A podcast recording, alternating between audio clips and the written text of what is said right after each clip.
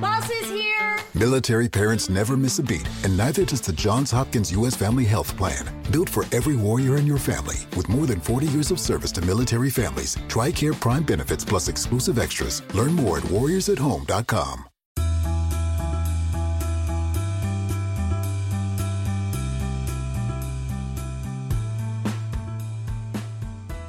¿Alguna vez te has preguntado cómo es que puedes pasar de tener poco dinero a llegar a Shark Tank México? Hoy tenemos una invitada muy especial, la CEO de Financiera Sustentable y Shark de México, Patricia Armendaris. Así que estén súper atentos que se viene un episodio épico.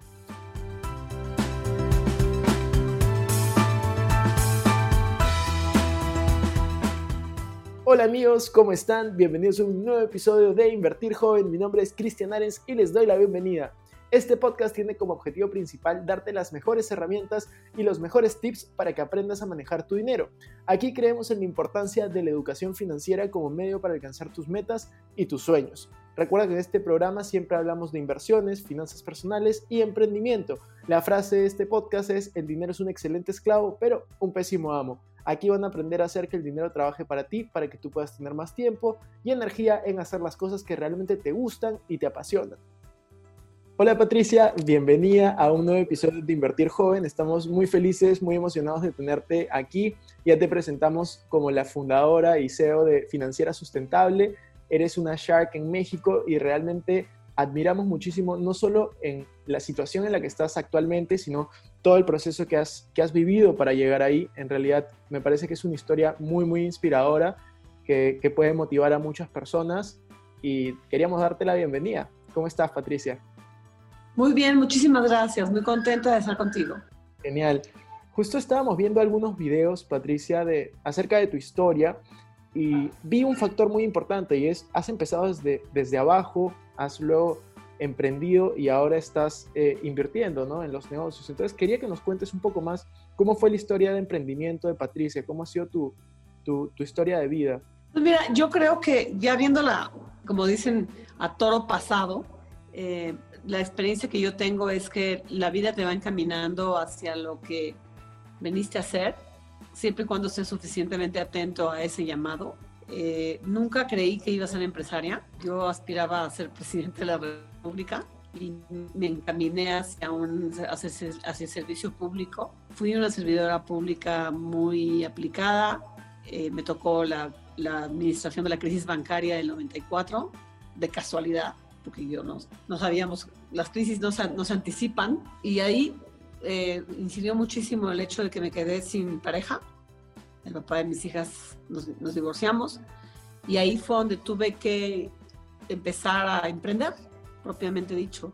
Primero intenté un camino corporativo a través de un banco grande, y ahí descubrí mi pasión por las pequeñas y medianas empresas y cuando me di cuenta de que ahí no iba a poder lograr lo que yo quería, eh, hay una historia de mujeres eh, que tienen techo de cristal, a donde ya subir ya no se puede, y es cuando las mujeres decidimos ser empresarias, y esa es mi historia típica. O sea, dije, si aquí no puedo lograr lo que quiero, lo que quiero hacer, lo voy a hacer con una empresa propia. Y ahí me convertí en empresaria, pero no, no, no lo tenía anticipado, pero creo que si lo hubiera yo delineado con un color amarillo como la, la carretera de la de Mago de Oz, ese era, esa era mi camino, porque estoy feliz emprendiendo eh, de empresaria, eh, tomando riesgos, raspándome las rodillas con mis derrotas, pero al mismo tiempo ufanándome de, de, de mis logros. Me parece increíble. Yo justo estaba viendo mucho eh, algunos videos que tú hiciste, la charla en, en TED me pareció increíble, te felicito por, por, eso. Y justo yo veía mucho el tema que tú te enfocabas en, en, apoyar pequeños empresarios, ¿no? Pequeñas empresas, medianas empresas, darle acceso a financiamiento. Entonces, sé que en este momento tú estás de, de CEO de Financiera Sustentable y quería, quería preguntarte un poco más de la empresa, ¿no? ¿Cómo surge la idea? Eh, cuál, es, cuál es la situación actual de, de, esa empresa. Con mucho gusto. Mira, la, la empresa es producto de dos fracasos y no te sonará diferente de cualquier historia de cualquier emprendedor. El primer fracaso fue, como te decía, ese techo de cristal que encontré en el mundo corporativo bancario, donde me dijeron, ya no puedes crecer más. Eh, y, yo decidí que para hacer lo que yo quería hacer, tenía que ser empresaria. Eh, fundé mi primera empresa con un socio equivocado y le dediqué seis años de mi vida o más, del 2006 al 2013, siete años de mi vida. Salí muy raspada, pero con una gran experiencia.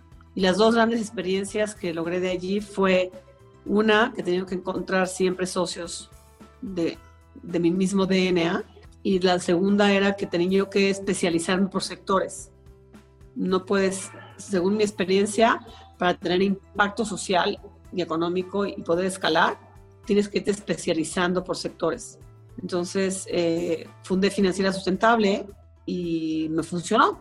Es decir, eh, comencé con el sector de transporte público a gas natural, porque desde un principio decidí que la orientación de la financiera iba a ser en sustentabilidad. El gas natural emite el 70% menos de CO2 y además ahorra el 50% del costo de la gasolina.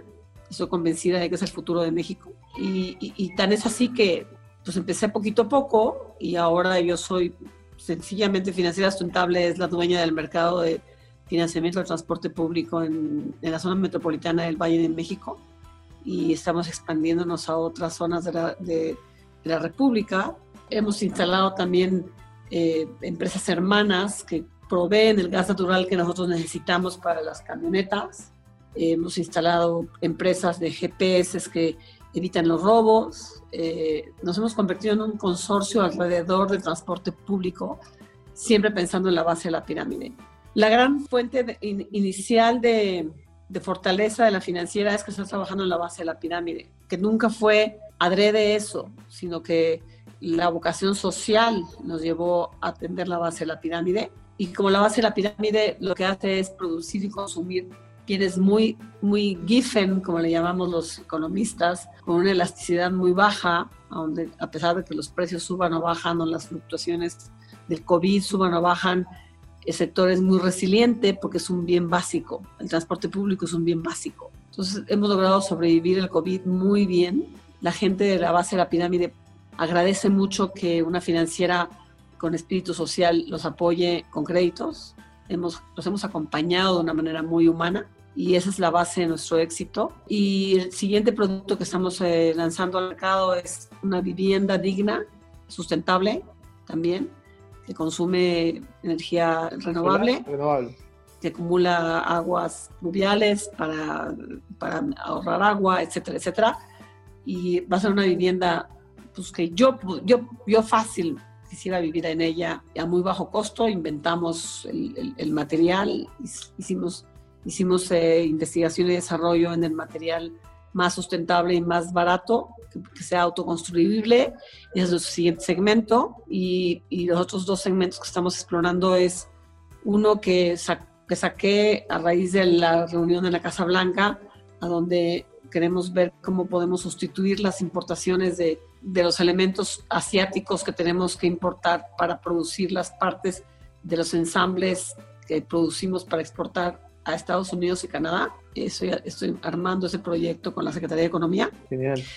Eh, y, la, y también el uso de energía eléctrica a través de gas natural para empresas pequeñas y medianas en plantas eh, comunales, en parques, en parques industriales. Y del lado del, del ahorro, la gran sorpresa es que la encuesta nacional de, de, inclusión financiera que habla de que la gente, ¿por qué no ahorra en los bancos?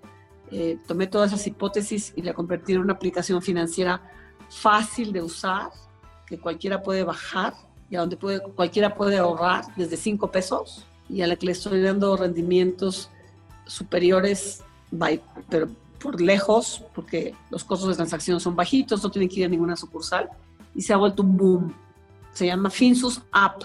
Finsus App. Y la puedes bajar de, de, cualquiera de las, de las Apple Stores o de los... ¿Solo, solo, ¿Solo disponible para México por ahora? Sí, sí, fíjate que desafortunadamente me han hablado de, de, expandirla y no he podido, gente que, tiene Apple Store en Estados Unidos y no está, no está disponible, eh, pero estoy impresionada del éxito que ha tenido donde la gente ahora sí está ahorrando. Nuestro target ahora es que sean, eh, que sea súper friendly y que comenzamos a hacer productos a la medida. Tengo ganas de hacer un producto de, de ahorro para el retiro que les dé muchísimo mayor rendimiento que las afores. Este ahorro voluntario. Claro. Tengo ganas de hacer, de hacer un producto de, de, de ahorro específico. Por ejemplo, me han pedido ahorro para la educación de sus hijos, me han pedido ahorro para una computadora, me han pedido ahorro anual para un viaje. Y entonces lo que estoy haciendo es armando oferta de gente, de gente que tiene viajes y le digo, bueno, si, si ahorras, si ahorras para ir a Japón, este, esta empresa te va a dar el costo más bajo para ir a Japón con un descuento. Si, si yo le deposito tu ahorro al final, directamente en lugar de que tengas que ir al banco, al cajero a pagar una comisión por sacar tu dinero y luego llevarlo al ahorro. Este, estamos tratando de, de, de establecer muchos changarritos que donde los, los usuarios puedan llenar su, su monedero electrónico en, en, en, changarritos chiquitos y puedan usarlo incluso para pagar sus pasajes en los, en los, en los transportes públicos que nosotros estamos financiando lo que te puedo decir es que me estoy divirtiendo como enana, como verdadera enana. A mí me parece increíble la pasión que, que nos demuestras al hablar de todos estos temas financieros y que de hecho también compartimos, nosotros compartimos mucho contenido de, de, inteligencia financiera, de ahorro, de inversión, y realmente yo también veo un cambio, veo que hay muchas más personas interesadas en ahorrar, en invertir, ven las cosas más accesibles, y ahí también te quería hacer una pregunta. Después, la segunda parte de la entrevista quiero enfocarla sobre inversión, pero quería preguntarte, Patricia, tú mencionaste una palabra clave. Tú fundaste la empresa en la que estás actualmente en base a unos fracasos eh, que tuviste en el pasado y nos hablaste un poco de ellos. Hay mucha gente joven que, bueno, mucha gente en general que realmente ve un fracaso, tiene un fracaso en la vida y se, da por vencido. Entonces te quería preguntar, ¿cómo tú ves el fracaso? ¿Cuál es tu enfoque del fracaso? El fracaso es, en primer lugar, una, un sine qua non del éxito. Si tú no tienes fracasos, no tienes enseñanzas. Y si no tienes enseñanzas, no aprendes de nada y no tienes éxito. Yo tengo las rodillas muy raspadas de vida, no necesariamente de emprendedora nada más, que, que, que, me, que, han marcado mis éxitos, por un lado. Pero por otro lado, te quiero decir una cosa. Este, yo soy maratonista, o fui maratonista, no sé si voy a poder volver a, a correr un maratón ya tengo la espalda bastante deshecha, pero yo comparo las, los, los, las pasiones con un maratón. O sea, voy a correr 44 kilómetros y comienzas a correrlo y dices, pinche, ya, ya me quiero salir. dices, no, Patricia, tienes que seguir porque dijiste que vas a llegar a tus 44 kilómetros. Y se te, se te descompone un, un, un un, se te desamarra un tenis y tienes que hacer a un lado y arreglarlo y te caes, literal te caes, porque las partes a donde tomas agua se vuelven resbalosas y tienes que aprender a que la primera caída sabes que ya la siguiente ya vas a tener cuidado de la pisada de la siguiente toma de agua. Eh, y la parte más bonita y más espectacular es cuando ya ves la meta, porque cuando ves la meta de lo que quieres hacer, aunque sea imaginariamente. Te caes, pero no, no le quitas la, la, vista a la meta. Eh, eso es bien, eh, bien claro en el velerismo, por ejemplo. Cuando dices, la meta está allá y yo, yo tengo que manejar el viento, acomodar el lugar para llegar y choco por un lado y, la vela se fue del otro lado, pero no quito los ojos de mi meta y llego hecha pedazos, pero llegué a mi meta. Entonces, para mí las metas son las pasiones. ¿Qué quieres hacer? O sea, yo mido, yo mido mis metas por el número de familias que voy a favorecer. Carlos Bremer, por ejemplo, en Shark Tank dice que su meta en Shark Tank no la va a terminar de hacer. Y vaya que le cuesta trabajo, porque es muy ocupado, hasta que no haya logrado favorecer a 10.000 familias. Eh, yo lo que hago es justamente lo mismo. O sea, agarro y digo, bueno, este año yo necesito tocar la sustentabilidad de, de 1.500 eh, familias, ¿no? y, y, ahí te vas, la vas llevando. Y lo que sí te quiero decir es que a la hora de cumplir socialmente con lo que estás haciendo, te va muy bien. A ti, económicamente. El, el dinero te cae como una bendición de lograr un fin social. Y Yo. todos los proyectos del mundo mundial son fines sociales. O sea, no necesariamente tiene que ser un fin de artesanas o de crear empleos. Todo lo que hagas como un producto, en la medida que satisface a un consumidor, es un fin social. Estoy totalmente de acuerdo con lo que dices. De hecho, eh, hay muchas personas que yo conozco que han estado ayudando a tanta gente sin ningún, sin ningún fin económico al empezar y luego han terminado generando eh, ganancias con eso que hacían, ¿no? Y es, es mucho de seguir tus uh seguir apoyando a la sociedad y a mí me parece increíble. Hay una última pregunta que te quería hacer respecto al tema emprendimiento para luego pasar un poco al tema de inversionista y es, eh, seguro te, te, has seguido esta pregunta, pero, pero me gustaría saber la respuesta es, ¿Qué tanto ha impactado tu participación en Shark Tank a, Patricia como emprendedora? Mira, yo venía, yo venía muy especializada en, la parte de financiamiento, es decir, crédito que genera intereses.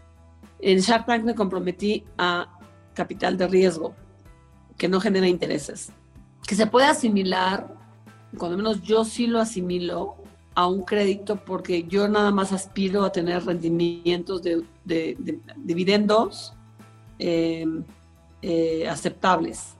Otros, otros inversionistas, otros sharks, lo que hacen es tratar de multiplicar su dinero por mucho. En algunos, en algunos em, emprendimientos les ha ido muy bien, en otros emprendimientos les ha ido muy mal. Yo soy como que menos ambiciosa, me conformo con que la familia que yo me invertí le vaya bien, es como si fuera un crédito, y me dé a mí un, rendimiento a través de distribución de dividendos anual aceptable a lo largo del tiempo, o sea, el tiempo que sea. No, no busco salirme, como muchos inversionistas lo, lo hacen, y por lo mismo me caso con, con el emprendimiento. El día de hoy me, la, la, chica que me lleva a mis emprendimientos me dijo que me estaba pidiendo permiso para, para decirles adiós a dos empresitas que no habían cumplido con mis requerimientos de información financiera. Y me dolió en el alma. Le dije, ¿cuáles son? Me dijo, esta es una, eh, una empresa productora de, de harina de almendra, para leche de almendra, que me dolió en el alma. Me dolió en el alma. Este, y otra era una empresa que me encantaba, que era productora de sartenes y artículos de hierro forjado. Y les dije, no, no, me estás diciendo que te, que te dejaron de cumplir en época de COVID y, eso no lo hemos considerado. No hemos hablado de cómo les ha afectado a todas las empresas el problema del COVID. Así que por, favor no me, las, no me las cortes. Me caso con mis emprendimientos. Este, soy una emprendedora en cada uno de ellos. Eh, les doy ideas. Este, soy una emprendedora, pues con ellos mismos. Me multiplico como emprendedora en cada uno, en cada uno de mis emprendimientos. Me parece increíble eso que, eso que cuentas y para ir un paso más atrás, porque te acabo de hacer la pregunta de cómo estás actualmente con, con esos emprendimientos y cómo ha afectado tu entrada a Shark Tank que te ha permitido ampliar esa, esos rubros que antes estabas, pues, ¿cuáles son los factores claves para que Patricia invierta en nuestro negocio? Imagínate, va alguien a Shark Tank y cuáles son los factores clave para que tú decidas invertir o no invertir? Yo creo que una parte importante donde saco las orejas es que sean empresas familiares. No me interesa el cuate que llega con grandes aspiraciones de la ronda 1 y la ronda 2 y la ronda 3. Y no tiene nada de malo. O sea, para eso están Rodrigo y Arturo, por ejemplo, que les encantan esas cosas de, de, grandes inversiones con grandes rondas. Yo estoy muy metida, basta con que sea una familia que logró crear un producto y que quiere, y, que quiere expandirlo. Ahí estoy adentro, de entrada. ¿no? Lo chistoso es que hay una asociación muy clara entre la familia que quiere invertirle a eso, a tipos de productos. Y, y resultó que todos son del ramo alimentario. Entonces tengo inversiones en, en, miel de abeja, en yogurt eh, griego, en ancas de rana, en salchichas de pavo, pero es como resultado de... Claro, no, fue propósito. es como si pudiera poner mañana un gran mall de productos alimentarios, ¿no? Este, sí, sí, exacto. Esa es la segunda. la tercera súper importante es la pasión que veo que le ponen a, su producto. No, no, nunca voy a invertir en alguien que te dice, trabajo en teléfonos de México y como hobby tengo este, esta empresita. O sea, tienen que estar adentro, apostando su pellejo y con una pasión muy clara. Yo creo que esas son básicamente mis, mis aficiones, porque después sí me preocupa mucho, pero ya después no, no es un factor de inversión, que no conozcan sus números y que no les importe conocer sus números. Ha sido una pelea casada y, constante con mis emprendedores que conozcan sus números y luego mucho también didácticamente, no nada más porque es mi dinero y quiero saber en dónde lo estoy invirtiendo, sino que además que entiendan que si ellos no saben sus números y no están dispuestos a, a mostrárselos a alguien mensualmente, nunca van a ser sujetos ni de crédito ni de capital. Totalmente. Eh, molesta, les molesta, lo evaden, le faltan el respeto a todo eso y eso es la gran falencia del emprendedor mexicano. De acuerdo, de acuerdo. De hecho, no solamente en México, yo creo que por ejemplo en, en Perú yo he visto varios emprendimientos y es lo mismo. En, en la región creo que hay, hay un tema de falta de, de control de finanzas en las, en las MIPES, en las empresas medianas, y ahí también hay oportunidades. Una, una pregunta que te quería hacer acerca de las inversiones que has hecho, eh, puede ser dentro de, Shark Tank, dentro de Shark Tank o no, es cuál consideras que ha sido tu mejor inversión en un negocio hasta ahora. Mm, ¿Tú dices con nombre propio en una empresa específica? Eh, si quieres puedes decir el nombre, si no cuéntanos un poco en general la idea, los retornos, cómo le ha ido. Pues es, un chavo que, que, que, nos trajo un producto de limpieza sustentable, que, usa puro material orgánico, incluso el envase es orgánico, que es muy emprendedor en el sentido de que va y toca las puertas de los grandes distribuidores y les enseña su producto y ha logrado entrar a las grandes cadenas, a donde yo he contribuido muchísimo como madrina en cuanto a llegar y decir, hey, yo voy con él dicen, ah, bueno, es un producto de Shark Tank, ¿no? Este, y que le ha ido muy bien. Eh, son retornos para mí de un 30% anual, que son muy buenos. Sí, buenísimo. Es suficientes, yo diría, y que va muy bien, por ejemplo. Genial, buenísimo. Me parece genial esas, esas eh, oportunidades que, que, están surgiendo dentro de, dentro de Shark Tank, ¿no? Yo creo que es muy, muy admirable. Y Patricia, una pregunta un poco más, más profunda ya. Tú al comienzo de la entrevista nos comentaste que tú, tú de pequeña querías, querías ser presidente, tenías aspiraciones políticas. Entonces, mi pregunta no va a ir tanto por la política, pero ¿cuáles son los, los sueños que tiene Patricia en este momento? ¿Es tal vez ser presidente? ¿Ya no? ¿Cuáles son tus, tus sueños en este momento? Mi sueño principal, central, es lograr que Financiera Sustentable sea un banco para la gente que no tiene acceso a servicios bancarios. Estoy 90% enfocada ahí. Digamos 80%, digamos 80%. Y te voy a decir 80% porque ya la financiera ha desarrollado un sistema de control interno y de autogestión y de autoliderazgo que me ha costado mucho trabajo implementar, que ya me hace poder retirarme un poquitín ¿no? Y, y, la, y, la, razón por la cual me he retirado un poquitín es porque el otro 10% es Shark Tank. Y, el rollo de Shark Tank que va más allá de las inversiones que tengo, sino tratar de ver si efectivamente se puede hacer escalable a un fondo que, que, vaya más allá de Shark Tank. Me llueven todos los días proyectos y ideas extraordinarias que no las puedo atender porque no tengo una empresa que se dedique a atenderlas un fondo que se dedica a. Y esa es mi otra cara, importante, que además asociado a todo esto Shark Tank, es un legado de la gente que, como tú, que me busca y me piden apoyo y que me fascina eh, hacerlo. Eh, incluso me dicen cuánto cobra usted y yo nunca cobro nada.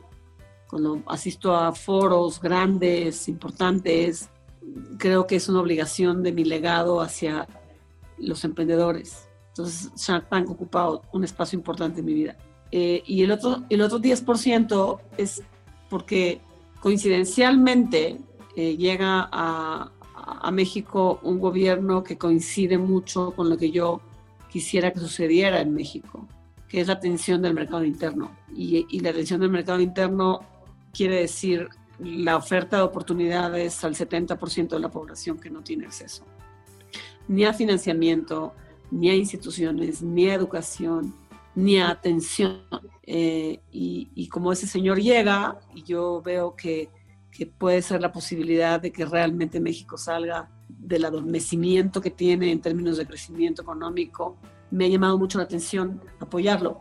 Este, y lo he apoyado principalmente a través de la generación de conciencia a los empresarios en cuanto a que no es el diablo, al contrario, es una salida para todo México eh, y, eso me ha costado tiempo y esfuerzo. Buenísimo. Muchas gracias por responder esa, esa pregunta, Patricia. Creo que quedó, quedó claro y me parece, me parece muy bueno que tengas los objetivos, los objetivos de todas tus, tus empresas y de vida tan, tan claro, ¿no? Ahora hay una última pregunta que me gustaría hacerte. Esta es la pregunta de rigor que hago en el programa. El programa se llama Invertir Joven. Entonces, las personas que nos escuchan eh, básicamente lo hacen por tres motivos. Porque quieren comenzar a emprender, porque quieren comenzar a invertir o porque quieren saber más de finanzas personales. Entonces, eh, hemos tratado el tema de emprendimiento, hemos tratado el tema de inversiones y quería hacerte la pregunta de finanzas personales. ¿Qué, consejos podrías darle a las personas ahí afuera la mayoría de mi público tiene entre 20 y 35 años, están recién trabajando, recién emprendiendo, que están teniendo recién ingresos eh, considerables, ¿no? Están en su primer, segundo, tercer trabajo, primer, segundo negocio. ¿Qué les sugieres que hagan respecto al dinero? ¿Cómo, cómo administrarlo? Mira, eh, hace como tres años me, me invitaron a participar en un foro de finanzas personales para mujeres. Y antes de mí había una persona que decía, bueno, ok, si tienes estos excedentes, este, el 30% colócalos en deuda gubernamental, el 30% colócalos en la bolsa y el 30% colócalos en, en bienes raíces. Yo no concibo la posibilidad de generar excedentes por el hecho de generar excedentes. Tampoco concibo la posibilidad de ahorrar por ahorrar dicen ahorra siempre el 20% de tu ingreso o el 30% de tu ingreso. Yo considero el ahorro siempre en función del cumplimiento de una meta. Yo lo que invito a cualquier persona que está viéndome es que traten de verse genuinamente, hagan un planteamiento de imaginación de dónde se ven en 30 años. Y, cuando les pregunto de dónde se ven en 30 años es básicamente decir físicamente, físicamente, te ves detrás de un escritorio, haciendo qué, en qué ambiente, teniendo qué, teniendo qué. Porque el tener qué, básicamente lo que te está marcando es un entorno.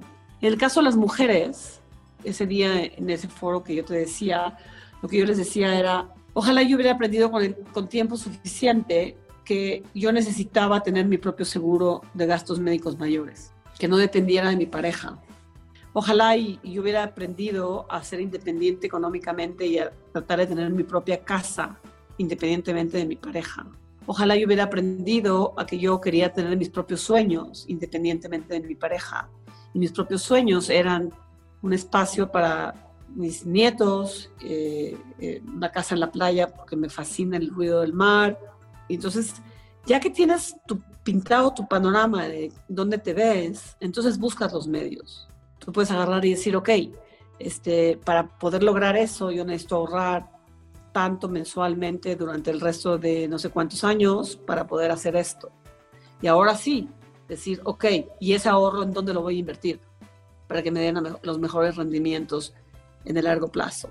Pero no al revés, no al revés. O sea, ¿para qué generas excedentes si no sabes en qué te los quieres gastar? Y al revés, te puede, puede resultar, como es mi caso aquí entre nos, que termines diciendo, me, me tengo que endeudar. Yo vivo endeudada, vivo endeudada para lograr mis sueños. Yo quiero ese lugar y ese lugar para poderlo lograr, ahorita no tengo el dinero, pero me puedo endeudar. Entonces, para mí, el pagar mensualmente esa deuda es una manera de ahorrar. Claro. Porque estoy invirtiendo, estoy creando un activo. Eso es, esa es la recomendación que yo les daría a cualquiera que me está viendo. Genial, Patricia. Yo creo que eso va a aportar muchísimo. Me parece una buena estrategia, diferente a las que hemos mencionado en, en estos podcasts. Y, y, eso hace todo. Creo que ahí está el, el enriquecimiento de la educación, ¿no? En consejos diferentes. Ya para terminar, Patricia, ¿alguna palabra final que quisieras dar? ¿Algún consejo final a la, a la audiencia que te está viendo? ¿Algo que, que, te gustaría comentar?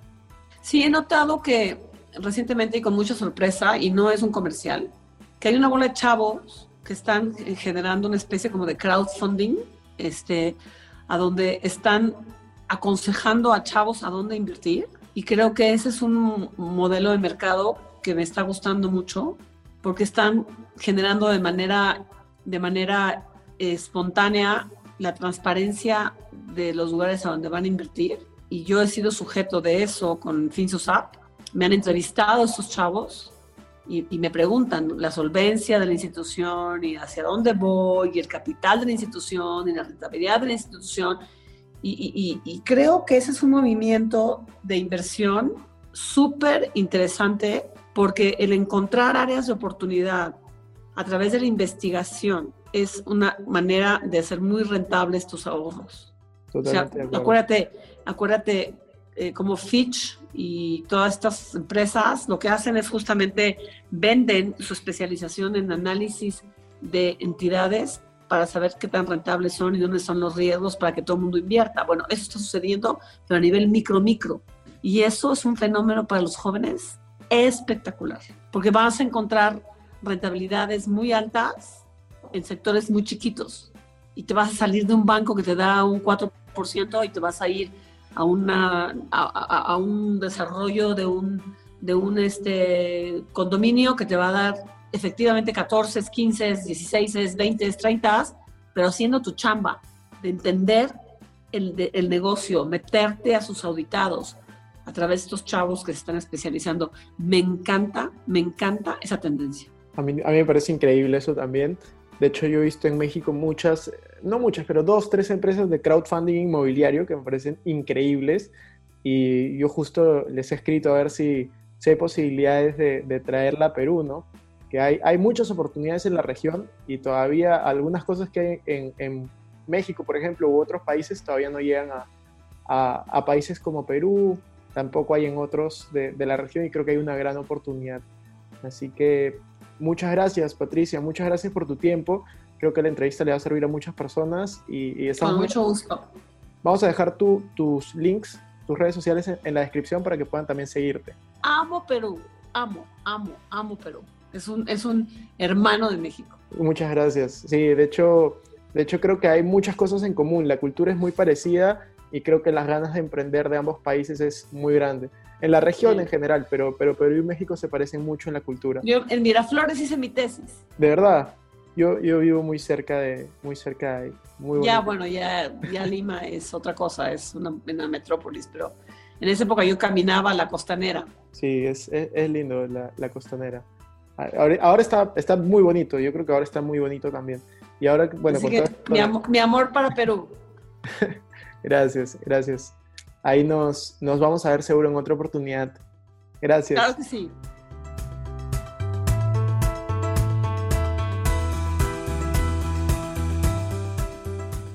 Bueno amigos, eso fue todo por este episodio. No me quiero ir sin antes invitarte a que te suscribas a mi canal de YouTube. Me puedes encontrar como Cristian Arens. También a que me sigas en Instagram como Arens Cristian y que te unas a todos nuestros grupos gratuitos de WhatsApp, Facebook y Telegram. Los links van a estar en la descripción. No te olvides también visitar nuestra página web invertirjoven.com donde van a encontrar artículos de finanzas personales, inversiones y emprendimiento. Si nos estás escuchando desde Spotify, no olvides ponerle follow para no perderte ningún episodio. Y si estás en iTunes, ponle 5 estrellas y deja tu comentario. Gracias por estar aquí, conmigo hasta la próxima semana y recuerda que la frase de este programa es el dinero es un excelente esclavo, pero un pésimo amo. Hasta la próxima.